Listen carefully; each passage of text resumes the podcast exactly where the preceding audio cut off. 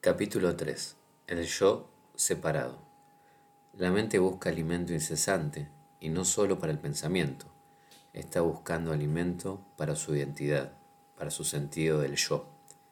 Así como el ego, el yo separado, viene a la existencia y se recrea continuamente a sí mismo. Cuando piensas o hablas sobre ti, cuando dices yo, sueles referirte a yo y mi historia. Este es el yo de lo que te gusta y de lo que te disgusta, de tus miedos y deseos, el yo que nunca está satisfecho por mucho tiempo. Es un sentido de quien eres creado por la mente, condicionado por el pasado y que trata de encontrar su realización en el futuro. Puedes ver que este yo es pasajero, que es una formación temporal como una onda que recorre la superficie del agua? ¿Quién ve esto así? ¿Quién es consciente de que tus formas física y psicológica son pasajeras? Yo soy. Este es el yo profundo, que no tiene nada que ver con el pasado y el futuro.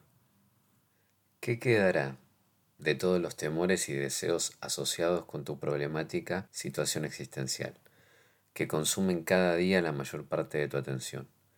Un guion de varios centímetros de largo entre la fecha de tu nacimiento y la fecha de tu muerte inscritas en tu lápida. Para el ego, este es un pensamiento deprimente. Para ti, es liberador. Cuando cada pensamiento absorbe tu atención lentamente, significa que te identificas con la voz que suena en tu cabeza. Entonces, los pensamientos quedan investidos de su sentido de yo. Esto es el ego, el yo creado por la mente. Este yo fabricado por la mente se siente incompleto y precario. Por eso el temor y el deseo son sus emociones predominantes y sus fuerzas motivadoras. Cuando reconoces que hay una voz en tu cabeza que pretende ser tú y que nunca deja de hablar, estás saliendo de la identificación inconsciente con la corriente de pensamientos.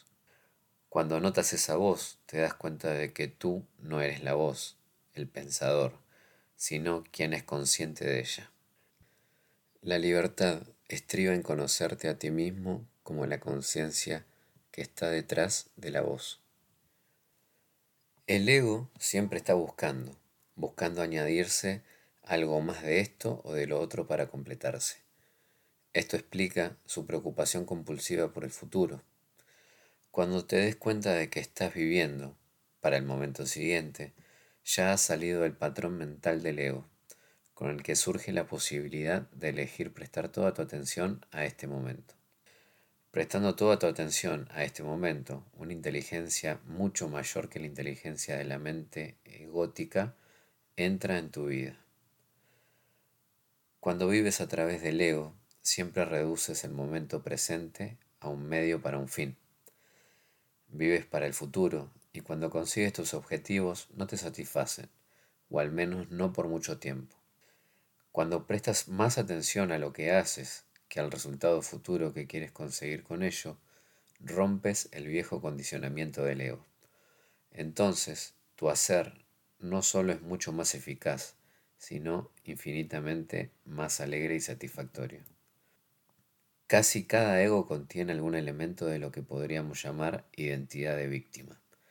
La imagen de víctimas que algunas personas tienen de sí mismas es tan fuerte que se convierte en el núcleo central de su ego. El resentimiento y los agravios forman parte esencial de su sentido del yo. Aunque tus agravios estén completamente justificados, te has construido una identidad de víctima que se parece mucho a una prisión, cuyos barrotes están hechos de formas mentales. Mira lo que te estás haciendo a ti mismo, o más bien, lo que está haciendo tu mente.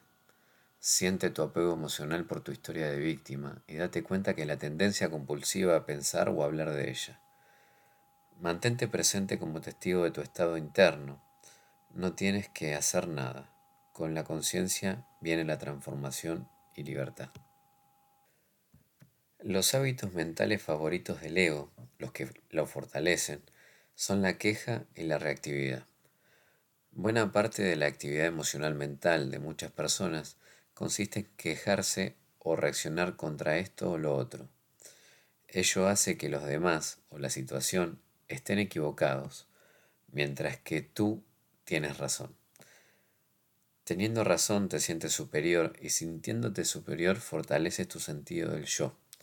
En realidad solo está fortaleciendo la ilusión del ego.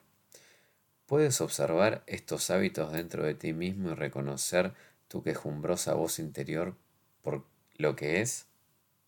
El sentido del yo característico del ego necesita el conflicto porque su identidad separada se fortalece al luchar contra esto o lo otro y al demostrar que esto soy yo y eso no soy yo.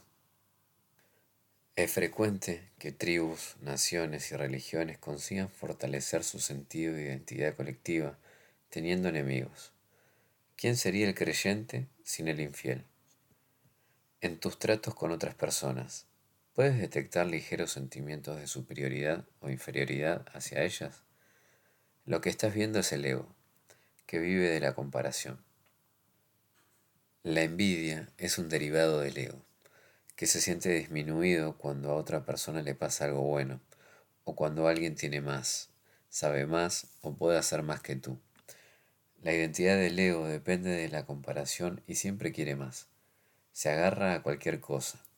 Si todo lo demás fracasa, puede fortalecer tu ficticio sentido del yo sintiéndote más maltratado por la vida o más enfermo que otras personas. ¿Cuáles son las historias, las ficciones de las que derivas tu sentido del yo? La necesidad de oponerse, de resistirse y de excluir está incorporada a la estructura misma del ego, ya que esto le permite mantener el sentido de separación del que depende su supervivencia. De modo que yo voy contra el otro, nosotros, contra ellos. El ego necesita estar en conflicto con alguien o algo. Eso explica por qué buscas la paz, la alegría y el amor, pero no puedes tolerarlos por mucho tiempo. Dices que quieres la felicidad, pero eres adicto a tu infelicidad. En último término, la infelicidad no surge de las circunstancias de tu vida, sino del condicionamiento de tu mente. ¿Albergas sentimientos de culpa respecto a lo que hiciste o dejaste de hacer en el pasado? Lo cierto es que actuaste de acuerdo a tu nivel de conciencia, o más bien de inconsciencia, de aquel tiempo. Si hubieras estado más alerta, si hubieras sido más consciente, habrías actuado de otra manera. La culpa es otro intento del ego de crear una identidad, un sentido del yo. Al ego no le importa que el sentido del yo sea positivo o negativo. Lo que hiciste o dejaste de hacer fue una manifestación de inconsciencia, de la inconsciencia humana. El ego, no obstante, lo personaliza y dice yo hice aquello. Y así te creas una imagen mental de ti mismo como persona mala. A lo largo de la historia los seres humanos han cometido incontables actos de agresión, crueldad y violencia hacia sus semejantes y continúan realizándolos. ¿Son todos ellos condenables? ¿Son todos culpables? O dichos actos son expresiones de la inconsciencia, de una etapa evolutiva que ahora estamos dejando atrás. Las palabras de Jesús, perdónales porque no saben lo que hacen, también son aplicables a ti. Si con el fin de liberarte de marcas, metas egóticas que te potencian o te hacen sentirte importante, aunque las consigas, no te sentirás satisfecho. Márcate metas, pero sabiendo que alcanzarlas no tiene la menor importancia. Cuando algo surge de la presencia, significa que este instante no es un medio para un fin. La acción es satisfactoria por sí misma en cada momento. Ya no reduces el ahora a un medio para un fin, que es lo que hace la conciencia del ego.